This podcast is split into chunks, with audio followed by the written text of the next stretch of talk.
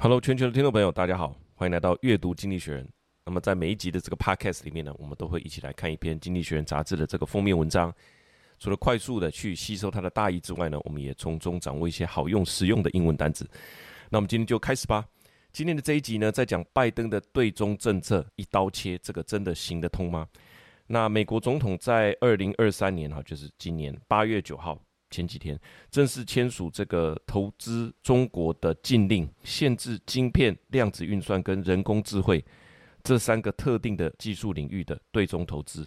那它的范围，它的限制的范围包含了啊、这个私募股权啊、创业投资啦、合资企业哈，就是说这些公司也好，呃，资金也好，你要去这边跟他呃合资投资在这个领域哈。刚刚所讲的这三个领域，其他的领域，其他的科技领域。呃，也有投资的相关规定啊，不在禁止的行列，但是呢，你要先报备，你要先通知政府。好，所以我觉得讲到这个对中投资，那除了我们熟知的很多公司去大陆设厂啊，那当然在那边创造工作机会，同时也利用那边的人力，过去二十年都是这样，这是一个全球分工的体系。当然，对于中国的经济带来非常大的改变嘛，包含这些工厂啊，哈，那。那我觉得除了那个之外，没有什么比得上创投公司去那边投资，好，或者在那边跟他们的呃政府基金合资创投公司所能够带来经济本质上的改变来得大了哈。因为创投公司去投资不是只有拿钱出来而已哈，包含呃怎么样子啊，技术作价啦、股权的设计啦，还有你在发展的过程里面会遇到哪些问题啊？那呃这个资金的相挺啊，还有以及未来。到资本市场上去上市，这所有整套的逻辑，那他们都啊，创投公司都能够给你非常大的帮助。那因为到后面只要有一两个成功的上市，不管你是在美国或者是在大陆，你有成功上市之后，很多年轻人看到哇，上市成功的案例，年纪轻轻就发大财了，他们就会产生一个效法的这种。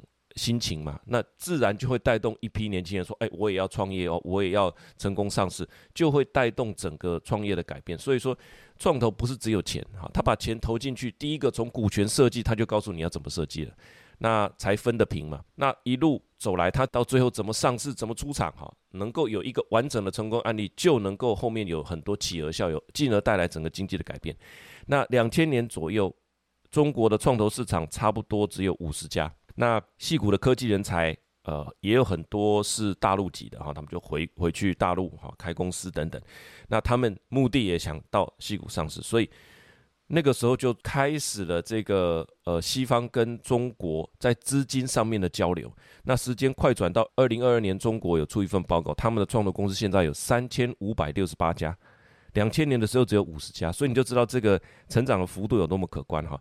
所以很多的关键就是从细谷过去的这个做法也好啊，在美国留学的经营者也好，人脉资金也才有这过去二十年中国创投跟科技业携手创造的这样的荣景啊。那这一次的拜登就是要从这个创新投资这边的咽喉给它锁住啊。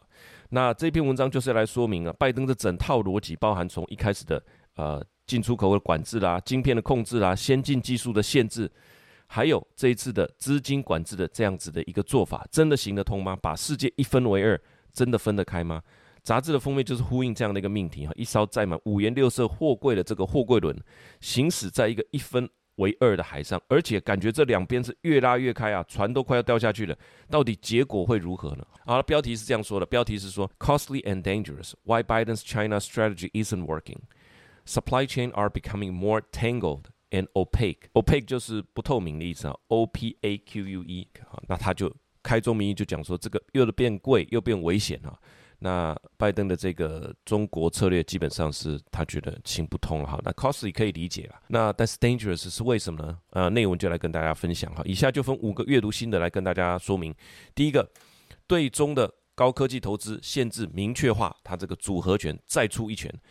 那经济政策当然是由政府来决定哈，但现阶段我的疑问是说，华尔街也认同对美美国对中政策嘛？因为他们有很多很多在政府游说的这种功夫嘛哈，那他们现在的态度是什么呢？那七月份《经济学人》总编辑呢也去访问了这个，他也去访问了这个 Jamie Dimon，全美国最大的银行还是最成功的银行叫做 J.P. Morgan 哈，他的这个 CEO。那他去访问这个 Jamie Diamond，这家伙真的蛮帅的，我觉得比理查吉尔差不多跟理查吉尔一样帅了。我觉得他亲口承认哈，过去这十五二十年他们也犯了错误，他们可能就是华尔街的代表哈，他们当初两千年前后对大陆的这种热情拥抱，几乎就是把完全把国家安全抛诸脑后，没有在想国家安全这件事情了哈。当初呃政治界的看法是说，我们希望能够协助中国在经济上面成长，那或许对于中国大陆的政权能够带来良性的改变。殊不知二十年过去哈，这件事情并没有发生。当时华尔街其实当然没有想的这么高尚，华尔街想的就是说，哇，中国加入 WTO，我们要去争取啊，我们要去争取一些市场的机会，我们要把握这个市场的契机啊，这就是华尔街的逻辑就是这样。他现在在二十年之后，他也说了，他说十五二十年来他们犯了这个错误，回顾。回顾之后呢，重新设定。那所以基本上现在的两党的意见，包含华尔街的意见，都是大致在相同的路径、相同的方向上。哈，就是第一个国安是很重要的，但是国安之下，呃，还是有不同略微差异的做法了。哈，不同点就是说，这个 Jamie Dimon 他说，我们要巩固自己，这是一定要的，但不一定是要打压别人。但是他也承认，对于高科技，比方说五纳米、三纳米、两纳米。Jamie Dimon 说：“这种东西，就算他去问中国官员说，诶，你们有没有用在武器里？他们也不会明白的告诉你，他们有没有用在武器里。为什么？因为武器的本质就是神秘、出其不意，所以这个根本无从得知嘛。民用科技还是会转做军用，在高科技的这种限制里面，当然是对的哈，因为不会有人告诉你他们是不是用这样最新的科技。所以杂志把现况做一个整理哈，第一段就是说。”呃，新的规定将管制私人企业在海外的投资啊，那有些是直接禁止，有些是报备。这个就是杂志所说，在世界上最强大的资本主义的拥护者就是美国。他们采取这样子的限制投资的措施，就是美国经济政策上一个深刻的一个转变哈。通常在美国，任何的议题，不管你说枪啦，不管你说性别啦，不管你说呃这个。种族啦，一定会有两派，哈，所谓不同的光谱，哈，但是在这一件事情上面，你可以看到大方向是一样的，只是做法上可能稍微不同，哈。从资本上管制，就是很符合我们中文所说的“人是英雄，钱是胆”，没有了钱，人就没有办法变英雄了，哈。从钱的这个点来锁住，来对抗日益强大的中国，好，它内文是这样说的：New rules will police investment made abroad by the private sector. And those into the most sensitive technology in China will be banned. The use of such curbs by the world's strongest champion of capitalism is the latest sign of the profound shift in America's economic policy as it contends with the rise of an increasingly assertive and threatening rival. 好，里面的关键词是这个 policing 哈，police 不是只有警察而已，它本身有监管、管理的意思。police investment 过去是没有这样子的监管的，我们是有投审会，我们会对大陆来呃中国来台湾的投资，我们会你要经过审查嘛。好，那美国对中投资，那现在它也正式呃颁布了这样子的一个行政命令哈。那第一个是 police 哈，监管。那无论如何，它就是开始要监管了。好，我们来一个例句：The company has policy in place to police employee behavior and ensure ethical conduct。公司已经制定政策来监督管理员工的行为，以确保行为符合这个道德的准则。好，第二个 champion 哈，champion 你很简单，就是冠军嘛。但是它当做动词是支持、捍卫或者说倡议。好，你就是一个提倡者、捍卫者。那你都可以当做 champion 这个字来用好。那比方说，CEO 很积极的支持组织内的多样性和包容性的这个倡议，怎么说呢？The CEO actively champions diversity and inclusion initiative within the organization。那他 actively champions 就是当做动词，它就是一个支持跟倡议的意思。所以就是说，你讲到 capitalism 不不做第二人想啊，当然就是美国。那他们把他们的这整个资本主义的逻辑向世界输出。那现在这一个 champion 的呃态度，就是立场有一个 profound shift，有一个很大的转变。好，好，第二个重点，美国呢各个官员马不停蹄，持续建立抗中的友好联盟。我们大概是在二零二零年开始写这个阅读经济学人哈，当时的几个大事件就是对于最重要的，对于华为的这个起诉。好，那在川普的执政呃期间呢，美中贸易大战就是这个。主轴，川普那个时候还有这个刘贺哈，天天都在开会，一下飞来美国啊，一下美国人飞去，呃，持续的跟你开会，啊，持续的我就是对你产生很多的这种呃关税的限制啊等等。到了二零二零年拜登上任的时候，哇，他手底下的这些人啊，布林肯啊哈也去了，然后最近叶伦也去了。那其实像杂志说的，叶伦不是只有去中国哈，他去中国之后又去了哪些国家？那个才是重点。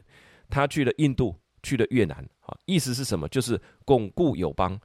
他就是给全世界的，包含美国的企业示范一个作用，就是说，OK，我们已经跟中国碰面了，我们已经表达我们严正的抗议了。好，接下来我们就来谈，我们怎么样把供应链放在这些印度、放在越南的这些地方。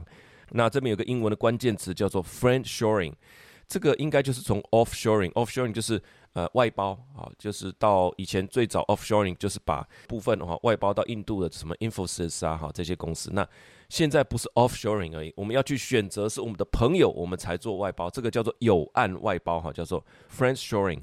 这个词的演变叫做友岸外包，指的就是美国实施的一项外交跟贸易政策，要求美国撤离跟美国有地缘政治冲突的国家，转而优先和盟国或价值观相近的国家发展贸易关系。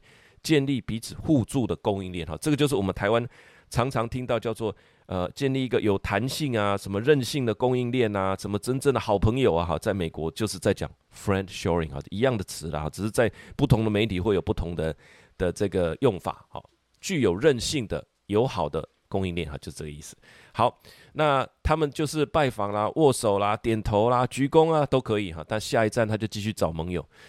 那回国后会发布。啊，更新的一轮制裁措施哈，好，所以内文他就是回顾呃这个从呃川普以来哈一路他们的这个政策跟策略是什么？The result is a sprawl of tariffs, investment reviews and export controls aimed at China. First under the previous president Donald Trump and now Mr. Biden, Janet Yellen, America's Treasury Secretary, has traveled to Delhi and Hanoi to tout the benefit of friendshoring. signaling to company bosses that shifting away from China would be wise. Although such de-risking measure would lower efficiency, the thinking goes sticking to sensitive products would limit the damage, and the extra cost would be worth it because America would be safer. 里面的关键词就是 sprawling 哈，sprawling 就是 sprawl 哈，sprawl 就是蔓延的意思，S P R A W L 就是也可以当做呃动词，也可以当做名词了哈。动词就是不规则的扩展，就是它没有，它要扩展没有，它不是说我就是朝这个方向，它会不停的延伸扩展。一开始是关税，一开始是呃我就是对华为的打压嘛，华为我们不能用你的产品，你也不准。卖来美国，台积电不能出货给华为啊，这个就是一开始的状况，对不对？后来，呃，有很多什么实体清单啊，中国的公司不能卖过卖到美国，美国的公司不能卖去，好，那你不能用我们最先进的这个晶片设计的软体啊，等等的，越来越多啊，那现在变成是说你。投资，我们也要来审议，甚至有些是禁止的哈，这这个就是 sprawl 哈，呃，这个不规则的扩展哈。那第二个就是刚刚讲的这个 friendshoring，F R I E N D S H O R I N G 哈，friend 友岸哈，友岸友好的岸边的 shore 其实是海岸的意思。friendshoring，我们来一个例句哈，The company decide to friendshore its customer service to a neighboring country to reduce cost。公司决定将客户服务进行友好外包，以降低成本。好，第二点，那我们这边附了一张图，就是这个叶伦到。呃，印度哈，跟他们的外长在这边呃开会的一个画面，所以持续的拜访握手，那寻找朋友，发展啊，持续的对中制裁，那发展这个友好的呃联盟。好，第三个重点，反效果开始浮现哈，就是更复杂且不透明的供应链。那我们知道，伊朗已经被禁运好几十年了，你现在上网搜寻德黑兰他们的首都的街景，绝对看得到国际名称，因为其实伊朗人非常有钱的。那国际的服饰品牌啊，那表示说这些东西其实世界的世界的品牌，呃，在伊朗的德黑兰都买得到。那它不是已经被禁运好几十年了？怎么弄进去的？哦，谁知道？哈，这就是不透明的供应链，你查不到。你从世界上你查不到任何公司，我有出口到伊朗，除了中国的公司以外，哈，除了呃这个俄罗斯以外啊，那这么就是一个联盟嘛。但是西方的品牌，我刚刚讲的是西方的品牌哦。美国后来有禁止中国的太阳能板，因为他说他倾销嘛，哈，结果也是一样，他们就开始透过东南亚国家来这个西产地，然后卖去美国。这个让我联想到美国的这个缉毒组哈，这个 DEA，他呢，他也出了一份报告，他说美国很严重的这个 fent fentanyl 哈的这个问题，从川普时代，川普就告诉中国说，哎，这个你们要管制啊哈。那 DEA 他在二零二二年出了一份报告，的确大部分的 fentanyl 是从中国过去的，但是怎么过去的呢？它很多的啊，我这边有附一张图，就是它很多是从中国把粉末运去这个墨西哥，然后再把这个粉末呢融进这个药丸里面，然后用药丸的形式从边境啊入境美国，所以造成非常大的问题啊。这个是 DEA 出的报告，这种不是我们乱讲的，其实只是呼应这件事情啊，就是你要禁止，我就走别条路哈。世界这么大，呃，走哪一条路其实都会通啊。所以意思是说，在供应链走了全球的供应链走了二十年之后。不论你是要禁止什么东西，你是要禁止，大家就是想方设法走台面下的路，所以供应链变成更加的 opaque，不透明。那中国的制造实力，不管是成品还是半成品，成品还是半成品，重要的是说中国制造业的这个硬实力，这个中国制造的霸权，它的其实不曾稍减。这是经济学人的看法是这样说的哈。所以啊，内文是这样说。America may be redirecting its demand from China to other countries, but production in those places now rely more on Chinese input than ever. As Southeast Asia's export to America have risen, for instance, its imports of intermediate inputs from China have exploded. China's export of car parts to Mexico, another country that has benefited from America's de-risking, have doubled over the past five years. Supply chains have become more complex, and trade has become more expensive. But China's dominance is undiminished. 里面的关键词就是这个 intermediate inputs，就是中间的生产投入 intermediate，就还不是成品。intermediate inputs，好像刚刚所说的，呃，太阳能的面板，诶，我也可以到这个东南亚在这边再组装哈。这个从生产厂商的做法非常的多了，一个电脑。我们可不可以把里面的主机板什么都做好，只是到里面上一个机壳，只是到那边把电源供应器装上，这个也叫做组装啊。好，所以有非常多可以变通的做法可以做。那我们就是做半成品。那里面所提到的就是，呃，美墨边境有非常多的这个汽车厂嘛，那我们就是生产呃 intermediate inputs 啊，中间的这个生产投入放到这边哈，car parts 我们把汽车的零件运到那边，在那边做组装哈。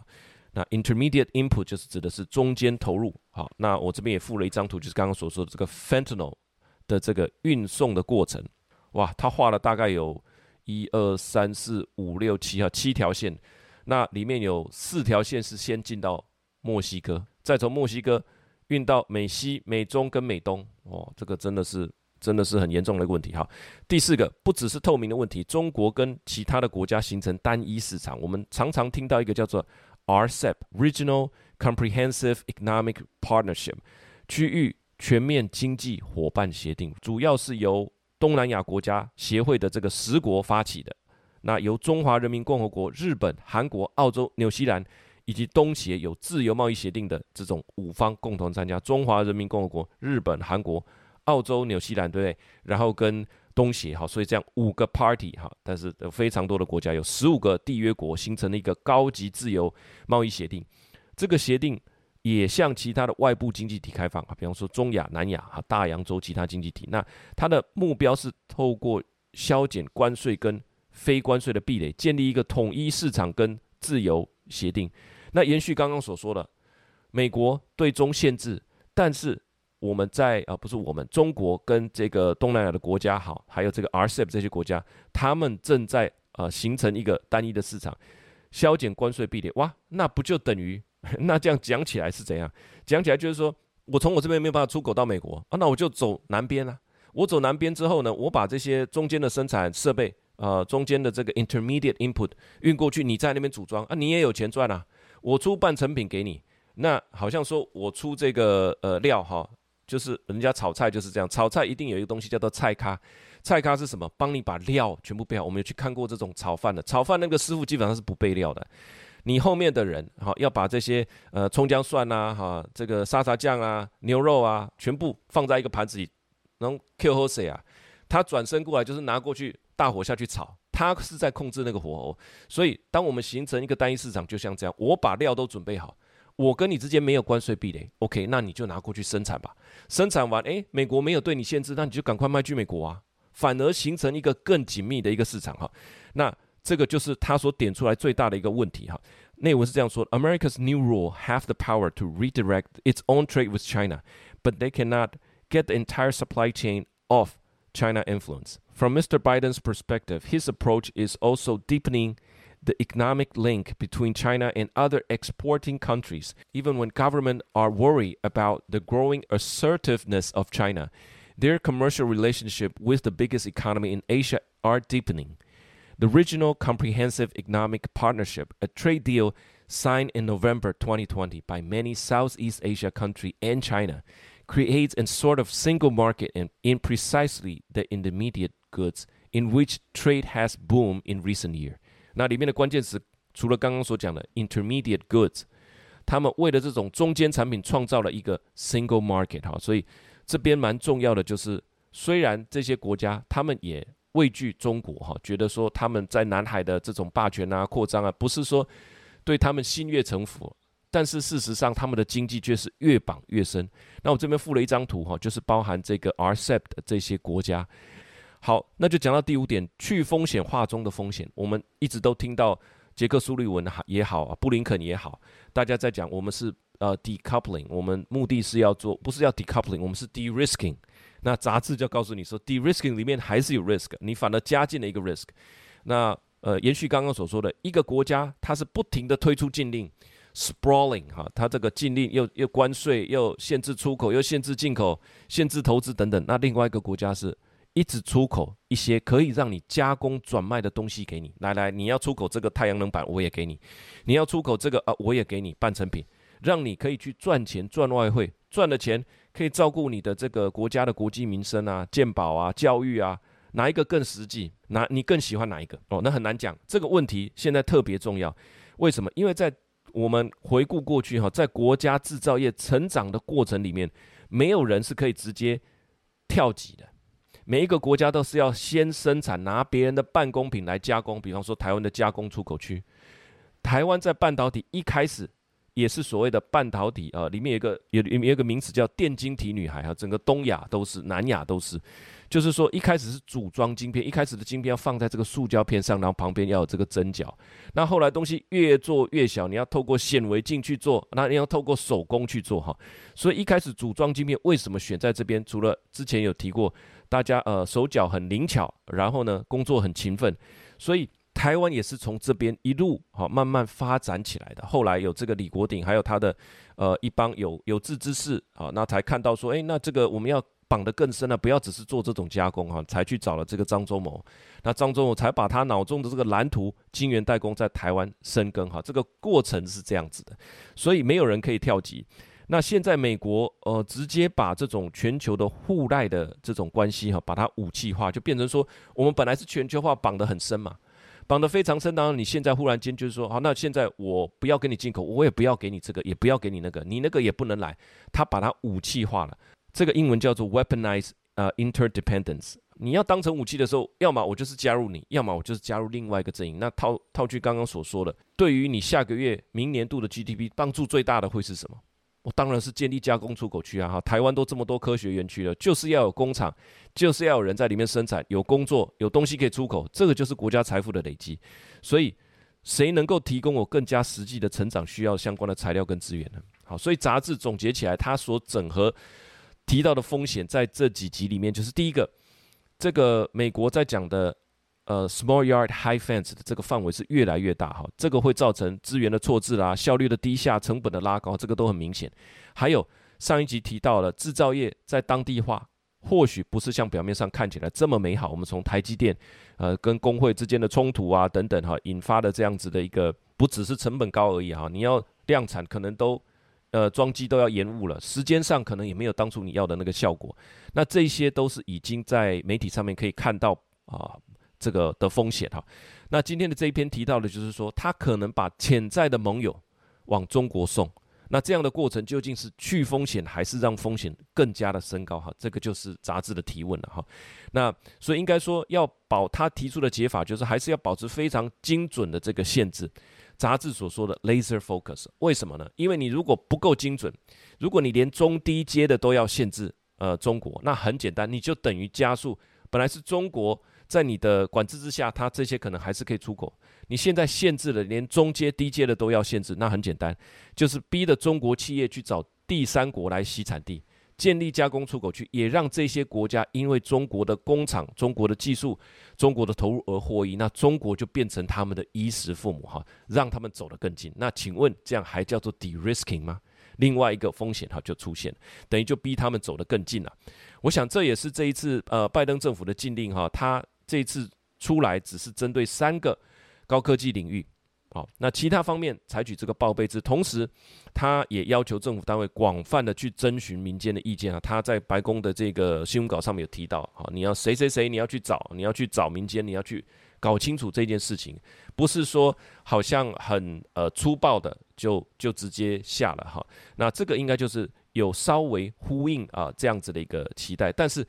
呃，谈到 de-risk 里面的 risk 啊，我想这是经济学人呃率先提出的。好，那内文是这样说的：Putting the risk into de-risking, the fact that the benefit have so far been illusory and the cost greater than expected underscore the need for laser focus. The more selective the approach, the greater the likelihood the trade partners can be persuaded to reduce their reliance on China in the areas that really matters. Without it, de-risking will make the world not safer but more dangerous. 好，那刚刚里面的关键词就是 underscore，underscore 就是在画底线嘛， 画底线就是强调的意思哈。我们这边学过，比方说 underpinning 就是支撑的啊，它里面的一些基础的研究啊，这就是 underpinning 在下面。放这个支柱啊，这个是 underpinning。那还有 undermining，在下面挖矿，那最后就会垮掉嘛，就是危害到的意思哈。那这个今天的是 underscore，就是在下面画线，强调凸显的意思。那现在就是说，呃，这几集跟陆续这几个月，大家看到在美国制造啊，这个事实上成本是高的。那呃，觉得美国制造是不是一定那么美好呢？好像也没有哈。所以他说 have have been so far been。illusory，illusory 就是幻象的、虚幻的。那 cost greater than expected，那就是成本很高嘛。Underscore the need for laser focus，所以已经进行的，在美国生产的，已经看到初步的端倪了。那就更加的凸显，呃，美国对中国限制，而一定要在美国生产的这个范围，应该是要很 laser focus，非常聚焦，因为非常的贵。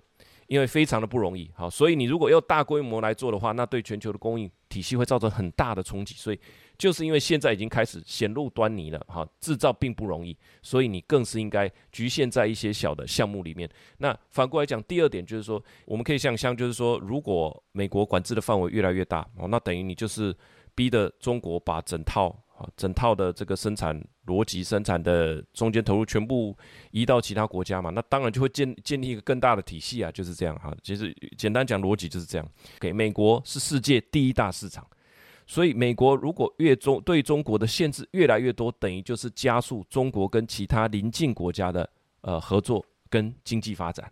哦，简单讲就是这样。那中国的势力会不会越来越大呢？是不是美国要的呢？好，这些都是问题。好，最后我的一点想法，两个想法哈。那第一个，碰面不代表破冰跟和解，就是在这些新闻的过程里面，不管是布林肯要去碰面也好，叶伦要去碰面也好，看到媒体会写说官员碰面，期待关系正常化，冲突降温。坦白讲，我完全不这么认为。对碰面的意涵的一个误解，我的一个感受就是说，他在要跟你断绝关系或做任何事，他一定会来当面跟你开会。当面告诉你，就是因为这个这些因素 A B C D 这些条件 A B C D，我不跟你合作了。好，我要限制。反过来讲，我们对他们也是这样。我们对欧美人士的做法，我们也是跟他开会。我告诉你，就是因为白纸黑字就是这些事情。好，我要限制你，我要断你的货，断你的经销权等等。好，这些全部都是讲明的。所以大家对于。碰面的期待很容易就把它写说，哎，关系正常化啦，冲突降温啦，等等。其实我觉得完全不是这么一回事。华文讲的见面三分情，那个是讲对这个人，这个在欧美文化的场景里面本来就是必要的一部分。但是该讲的话，白纸黑字讲的话，他们有一个合约精神，他一字一句都是会讲清楚。哈，这个是我觉得的一个感触，就是每一次碰完面，哎，大家对于呃碰面，对于冲突，我们都会倾向于正面的来。正面的发展，就说，诶，他碰完面喽，看起来有降温喽，啊，感觉一切一切情势向好。其实通常都不是，他们一回国，甚至你人还在飞机上，双方就会分别，啊，又出现了一些一新一轮的制裁，新一轮的呃这个关税，碰面不代表破冰跟和解，哈，这个是第一个感触了，哈。那接下来谁要出发呢？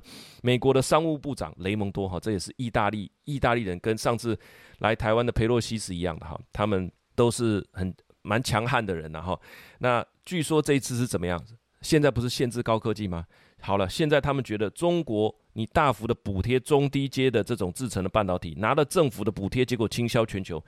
这个也不是好事，所以他们现在又要出手了，针对你的中低阶，他要来跟你出手了，好，所以我们再来看看媒体是不是这样解读了，又说哦，双方碰面啊，针对这个，呃，是不是有很很正面的观感？我觉得完全不会哈，他就是要准备出重手之前，先跟你正式照会哈，我觉得是这样解读。第二个想法，中国吸纳了全球资金二十年，接下来呢，下一个热点会在哪里哈？从二零零四年，矽谷银行很有名的这个矽谷银行，他们当初组织的一个。美国 VC 的参访团里面有非常多的大咖，包含啊这个 John Doerr 啊，然后还有这个 Don Valentine，非常多的创投大咖一行人，在二零零四年在细谷银行的这个组织跟安排之下呢，参访中国之后。他们真正见识到了中国，也也透过这样的介绍呢，认识了一些呃有有志之士之后呢，他才带入了欧美这个创投非常巨大的资金，在跟当地的人合资创投等等等等，才有后面数十年的中国科技业的这个发展哈。那现在当各种这个投资世界的资金在追逐下一个热点嘛，包含量子电脑啦、AI 啦、半导体哈，那现在已经。不能再去投资中国这个巨大市场，在这一块领域的相关的公司了。你也不能投资，你也不能合资公司。好，那请问这些钱要去哪里追逐未来的报酬？他们这一整票钱，下一个热点，下一个二十年热门的区域会在哪里？是把它留在美国的境内呢？好，还是去欧洲找到新的创新中心呢？是英国的伦敦吗？哦，还是台湾？哦，或者是东南亚还是东亚？不知道。你要想，这二十年所有的资金，不知道有几兆美金，我不知道。这二十年全部投入在中国，导致它科技业这么快速的发展。华尔街的钱、创投的钱，哈，这东岸西岸的钱，全世界的钱都投入中国。好了，现在美国示范了这件事情了。那除了限制美国，我相信对其他国家多少也会有示范的作用。那么这些全球的热钱、有钱人的钱、创投的钱、华尔街的钱要流去哪里？哦，如果是留在美国境内，那还是加州的戏骨吗？哦，还是呢去佛州？我不知道。哦，还是去德州？哦，这一点就很有意思，我们就来思考啊，这个值得我们呢细细的打量，啊，细细的来打听。好，以上呢就是我们这一集的。呃，在讲拜登对中政策一刀切，真的行得通的这一集的这个呃阅读经济学人的呃五个阅读心得，跟我自己的一个呃简单的想法，分享给我们全球的听众朋友。那么每一集呢，我们都会准备呃文稿，文稿除了呃让你可以快速查找之外，其实还有一个很大的好处哈。最近觉得，其实世界发生的事情是连续的啦哈，你从早看到晚。其实到晚上的时候，新的新闻又出来了，其实是看不完的。但是我觉得经济学有个好处，它就是 take a snapshot，好像说现在这个时刻，他就帮你拍一张照片，告诉你，诶，现在他们觉得相对这件事情是重要的。那我们就是来看他的这个封面故事哈。那有一个文稿，日后的查找很方便。那呃，尤其有一些历史的东西，比方说川川普之前是怎么对中国的，好，那现在。拜登呢？拜登又是怎么对中国的？其实拿在我们手上就是两份文件而已哈。那很快的就可以翻阅，很快的就可以查找。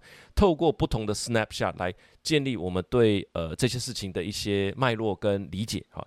那以上就分享给我们听众了。喜欢这个节目，我们就下个礼拜见，拜拜。